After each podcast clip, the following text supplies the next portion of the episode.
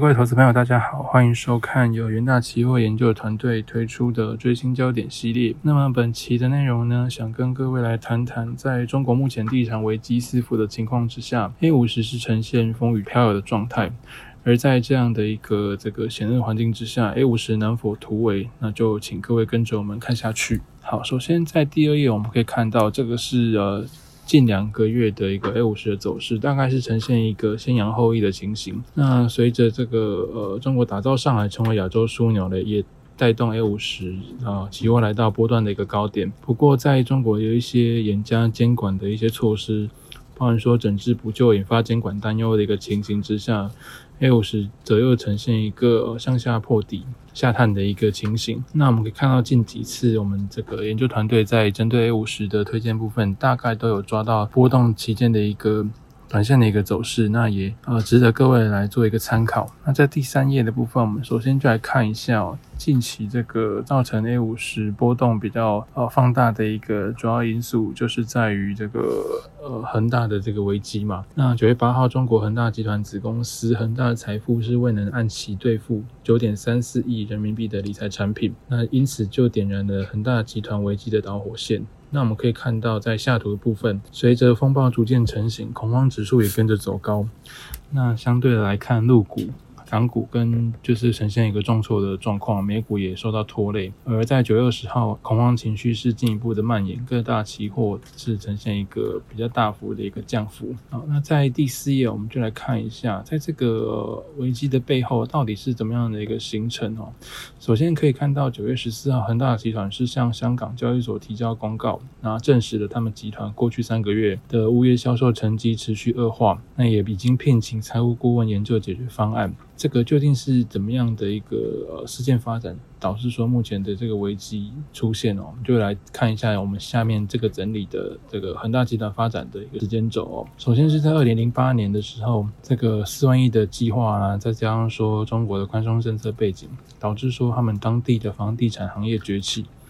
那在二零一零到二零一四年，恒大是借有高负债跟高周转的一个状态哦，也就是说，经历了向银行借贷回收资金，那去拿拿来买更多的土地，那得到更多的借贷这样的一个循环的方式，得到的一个杠杆。那恒大。在二零一六年，也就是透过这样的高杠杆，成为最大的房地产企业。那在二零二零到二零二一年呢？因为这个中国开始有一些打房的一些措施嘛，在房地产业的部分，则是制定的这个所谓的三条红线。那恒大则是三条红线全部是有触碰到这个红线的部分，导致说不得融资啊。那他们因此就需要说来啊进行卖地产的一个呃方式来应对，也就爆发了这个这次的一个危机。那在二零二一年九月的八号，恒大集团就出现了未能履行担保，总计九点三四亿人民币的一个情形嘛。好，所以我们在的接下来第五页就可以看到说这个。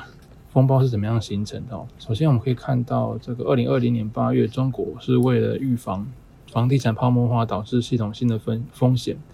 那寄出了所谓的三条红线政策，包含说要剔除预收款后的资产负债率不得大于七十 percent，那么净负债率不得大于一百 percent。还有就是现金短债比要小于一，那只要你触碰了这些红线，我们可以看到在这个左边表中间这个部分呢，你触犯一条，那您你就会受到限制，就是年负债增速不得超过十 percent。那触犯了两条，那年负债增速就会变成不得超过五 percent。那只要触犯三条，就是不得新增有息的债务。那恒大这次就是三条红线都触碰到了，导致说他们不得融资啊。这个情况之下，再加上说中国密集的打房，那房价下跌的情况之下，他们收入又下降，所以恒大财富就未能履行这次的一个担保义务，也就是爆发了一个所谓现金流的危机。那之前这个中国银保监会的主席就是郭树清也表示说，就是啊，房地产其实是中国金融风险方面最大的灰犀牛嘛。那这次看起来这只灰犀牛就是有出现哦。好，那我们可以。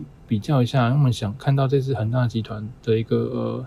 地产房地产的危机嘛，那当然就会联想到当初雷曼兄弟的这个这个危机。那我们可以看到，大概在我们第六页的一个比较。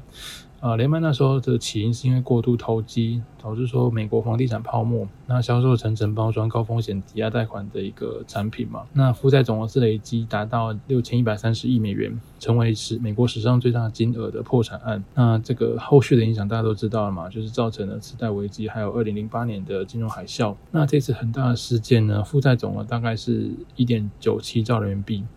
那牵涉到的这个银行跟机构大概是一百二十家银行跟超过一百二十亿家的一个机构。那最后的影响可能会导致说抛售资产，造成高杠杆房企崩溃。那这个是占中国经济四分之一的行业，可能就会陷入瘫痪了。这个是后续可能大家需要特别注意的部分。那在这个地产危机的。背景之下，我们可以看到的是中国近期经济的一个比较放缓的一个情形，包含说 PMI 的一个衰退跟零售的下滑。在第七页的部分，我们可以看到，呃，中国八月的制造业 PMI 大概是五十点一嘛，呃，最主要是因为中国多省因为疫情反复的因素冲击，导致说经济是有一个下滑的状况了。那在八月零售销售的成长速度也逐渐放缓。另外就是在这个经济放缓的背景之下，又可以看到说这个。通膨的部分始终是呈现一个比较高档的一个状况，那所以预计人行在货币政策部分还是会保持比较稳健的步调，短期内降准几率。可能比较低一点，那最快应该是要到第四季才可能出现进一步的降准或降息的讯号。另外就是在这个呃刚刚提到的疫情危机的一个情形之下，中国提升封锁力道来遏制他们这个疫情的扩散，都导致说经济成长动能的一个减缓。再加上说对于地产危机的担忧，所以二零二一年全年的 GDP 成长率纷纷遭到各大机构的一个下修。包含说在摩根士丹利的部分，目前是修正到八点二 percent，那之前是九 percent 嘛，那。那另外，在这个野村的部分也是呈现一个比较大幅的下调，从八点九 percent 然后下调到八点二 percent，整体的平均大概是从八点七 percent 下调到八点三 percent。虽然说在这个中国的一些经济放缓啊，还有房地产危机之下，这个 A 五十可能会呈现比较承压的状况了。那不过近期还是有一些转机可以值得注意。那就是这个中国即将迎来他们的所谓的黄金周嘛。那我们根据过去的统计数据来看，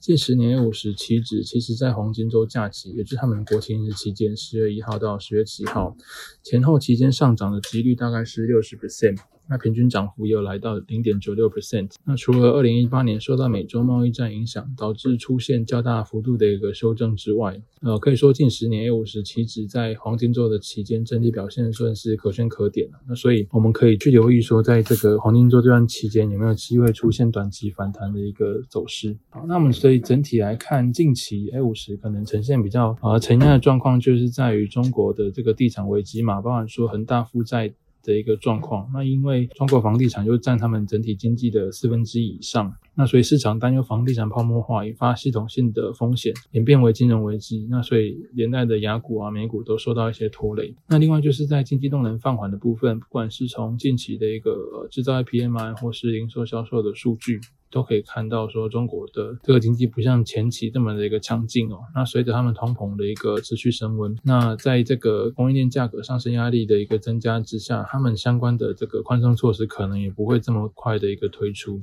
另外就是在中国提高封锁措施、防堵疫情扩散的一个机制下，全年经济成长也遭到各个机构的一个下修，整体。